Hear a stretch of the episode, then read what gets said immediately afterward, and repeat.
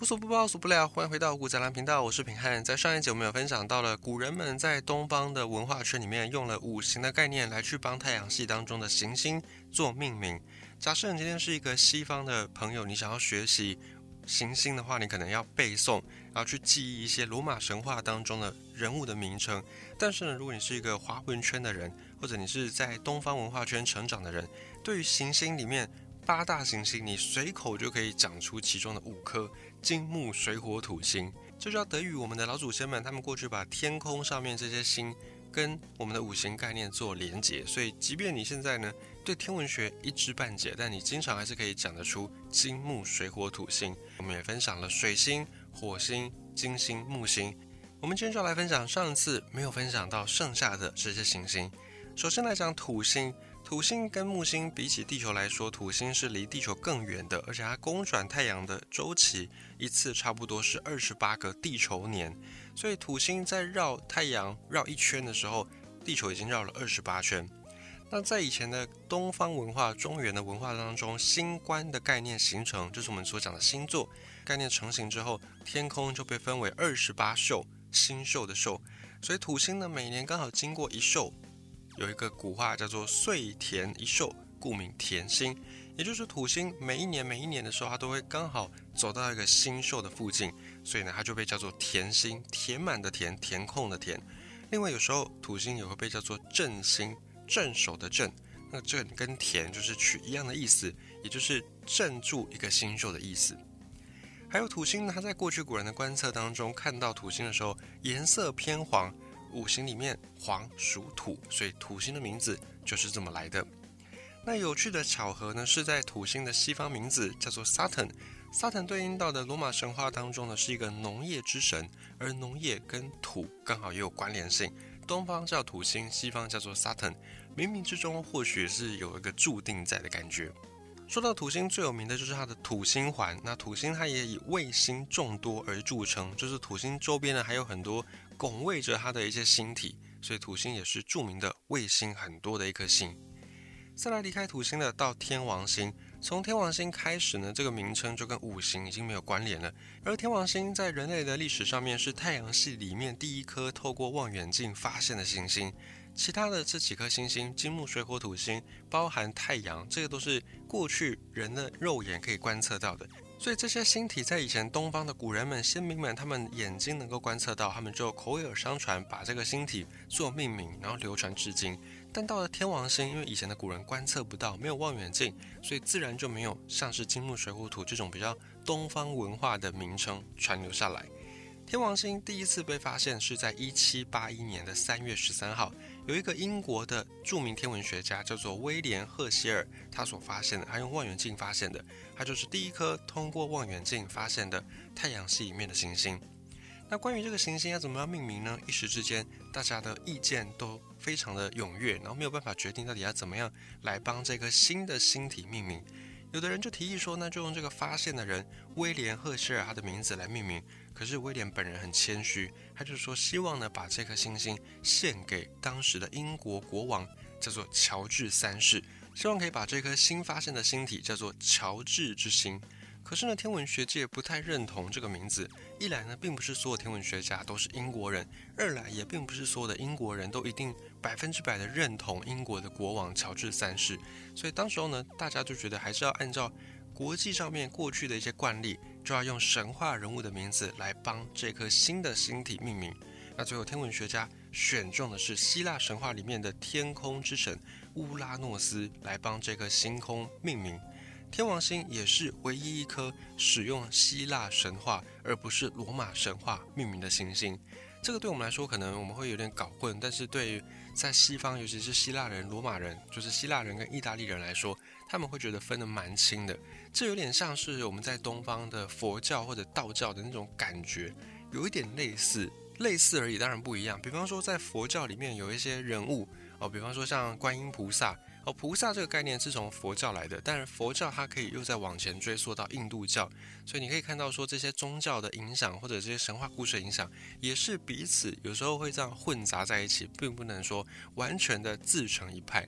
像菩萨这样的概念，在道教当中也经常能够看到。但是呢，这个菩萨它是从佛教来的，而佛教很多的一些概念，很多的一些说法，又是源自于印度教，就有这样的一层逻辑。所以像希腊神话、罗马神话，我们不是这个文化圈的人，我们会觉得，哎，好像差不多。比方说，爱神在希腊神话里面叫做维纳斯，那么在罗马神话叫做阿佛罗代蒂。那怎么样去分辨罗马神话跟希腊神话呢？你可以从名称很简易的做判别。如果是什么什么斯结尾的，通常就是希腊神话，这就跟希腊的他们的发音有关系，他们的一个文化的传承有关系。所以你如果看到像什么什么斯，像这颗天王星叫做乌拉诺斯哦，或者是像金星维纳斯，这个就是从希腊神话来的。那如果不是什么什么斯结尾的，那可能就是比较属于罗马神话，像希腊神话的宙斯。有没有？它就是希腊神话来的，在罗马神话里面，它叫做朱比特，就有这样的一个很简易的判别的方式。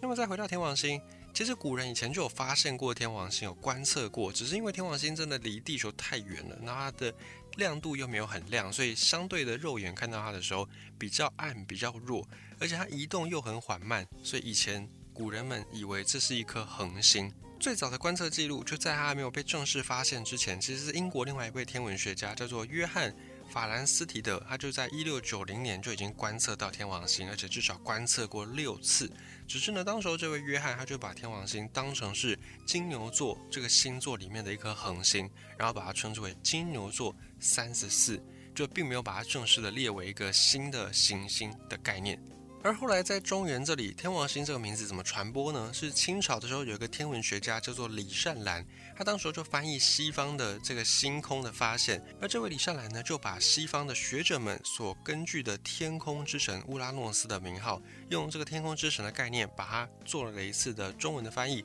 最后呢把它翻叫做天王星，所以这颗星体的名字后来才被亚洲国家以及中文圈的国家广泛的使用，并且延续至今。离开天王星，前往海王星。海王星呢，可以说是另外一个蛮特别的星，因为它是一颗被算出来的星。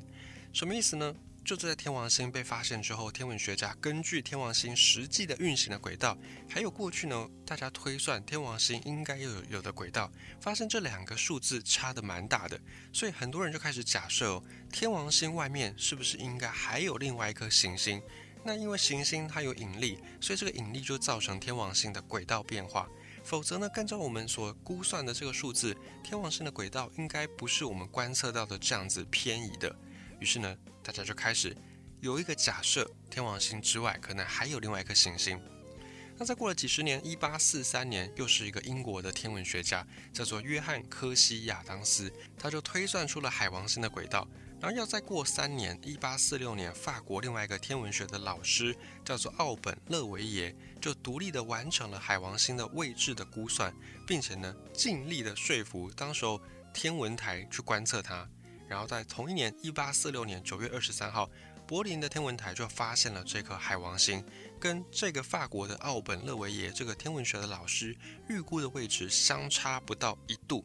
那过去呢？先估算出来的这位约翰科西亚当斯，这个英国的天文学家，他估算的位置差的比较多一点，差了十度。但是这两个人呢，几乎可以说是同时观测到了，发现了海王星的轨道，所以这两个人也并列发现海王星的人的天文学家，他们是并享着这样的殊荣。那么一样，在海王星被发现之后，又同样掀起一股命名的争议、命名的热潮。而且呢，这一次的这个命名的争议更大，是因为它发生在英国跟法国。发现海王星的人有英国人，有法国人。那英法之间，他们也算是过去历史上面有一些纠葛的两个国家。英法战争啊，非常的知名。这两个国家以过去是不合文明的。那这一次呢，两个国家的人各自发现了海王星，怎么样命名呢？马上就掀起了一波争论。那么后来也是又再回到国际惯例，又要再回到神话当中去找人物。那么来自法国的这位勒维耶，他本人就说：“那我们既然先前用过了天空之神乌拉诺斯，我们再就要用海神吧。”当时他就提议呢，决定要用海洋之神 Neptune 的名称来命名。所以后来这个提议也受到天文学界的广泛认可。于是呢，这个新的发现的星就被叫做海王星。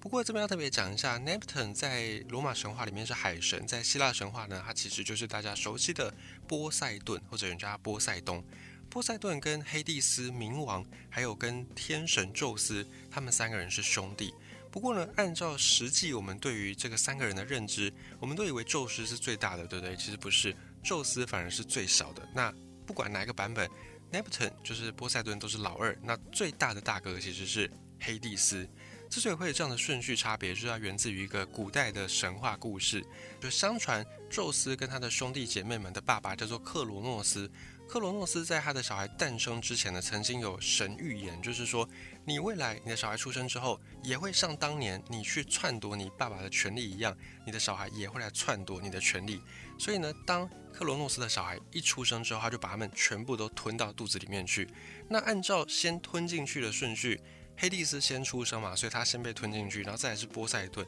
最后呢，宙斯是最小的，他最后才被吞进去。所以等到宙斯他们也像神谕一样，就是起来打翻他的老爸的时候，先出来的反而是宙斯。所以后来宙斯就说：“哎，我先出来的，应该是我做主。”才有这样的一个顺序颠倒的现象跟状况发生。以及呢，再顺带一提，刚才提到的这个乌拉诺斯是谁呢？他在希腊神话当中是大地女神。盖亚，也就是大地之母所生出来的一个神明。后来呢，这位乌拉诺斯又跟盖亚再生下了泰坦神，就是在希腊神话之前更远古、更早期、力量更强大的神。那乌拉诺斯以辈分来说，他可以算是宙斯的阿公，因为乌拉诺斯先生出来，然后再来他跟盖亚又生下了克罗诺斯，也就是宙斯的爸爸。那克罗诺斯又再生下宙斯，所以从辈分上来说。乌拉诺斯成为天空之神，可以说是当之无愧。所以天王星才是用乌拉诺斯，而不是用宙斯。而且实际上，宙斯也在先前的木星的时候已经被命名、被用掉了，所以就没有再用宙斯的名称。而海王星就是用的是，也是乌拉诺斯的孙子一辈，是海王波塞顿的名称。那一样，海王星这个名字在东方这里也是由清朝的这位天文学家叫做李善兰翻译过来。那么世界各国也是在同一时间用自己的神话故事来去帮这颗新的星空命名。比方说，在印度、在蒙古、在希伯来、以色列一带，他们都各自在用自己的神话故事当中的海怪或者是海神的名称来去命名这颗海王星。那最后我们就要来分享的是冥王星。以前我们所学的是九大行星，可是后来在天文学界他们的重新的检讨之后，他们觉得冥王星应该不足以被称为是行星，所以后来冥王星被降格，被降成矮行星，就不在这个九大行星的行列，然后也变成了八大行星。但是毕竟冥王星它也曾经跟以上我们所分享的这些行星算是平起平坐，我们也来分享一下冥王星的名字的来历。跟天王星、海王星的那个概念一样，在发现海王星之后，科学家又在算算一算，又发现不对啊！这个海王星它的各项的条件，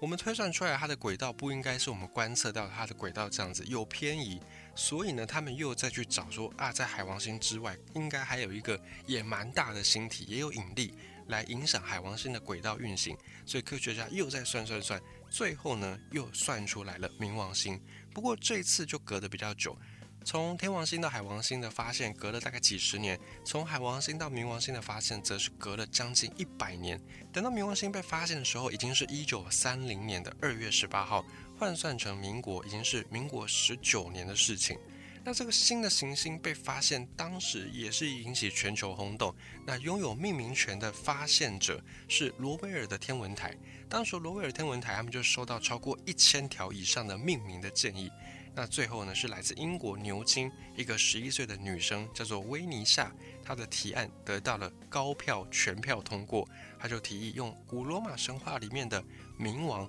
Pluto，也就是对应到希腊神话当中的黑帝斯，来当成这个新的行星的名称。毕竟呢，这三大神就宙斯。波塞顿、黑帝斯在希腊神话当中的地位真的是太高太高了，它有点像是道教里面的三清老祖的那种等级。所以呢，这三个兄弟缺一不可。那大哥朱比特宙斯已经被拿去命名木星了，那二哥波塞顿海神海王星涅普顿也被拿去命名海王星了。那再来剩下了黑帝斯，掌管冥界的。那么重要的一个神，怎么可以少了他在天空当中？所以最后呢，这个英国的女生，她就提案了用冥王布鲁托，也就是黑帝斯的名称来命名。最后，冥王星的名字才算是尘埃落定。而世界各国也在纷纷的使用自己本国语言里面类似于这种冥王，或者是类似于这种冥界之主的名字来去命名这颗新的行星。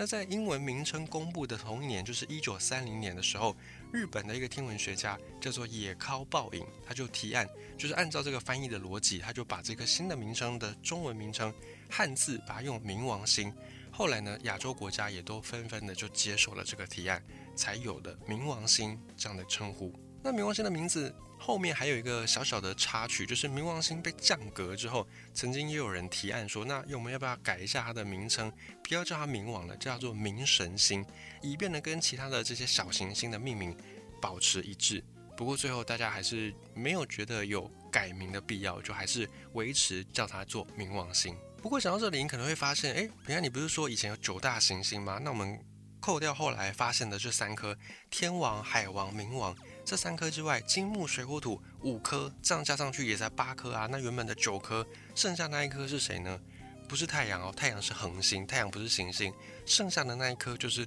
地球。地球的英文名字叫做 Earth，就是来自于古英语。那拉丁文的地球的叫做 Terra，是罗马神话里面的大地女神。大地女神刚才没提到，在希腊神话里面，它就叫做盖亚。所以以前的古人呢，也是非常费尽心思，用大地之母。啊，就是象征着我们所脚踏的、所居住的、生养我们的这一块土地，所以就用盖亚来为地球做命名。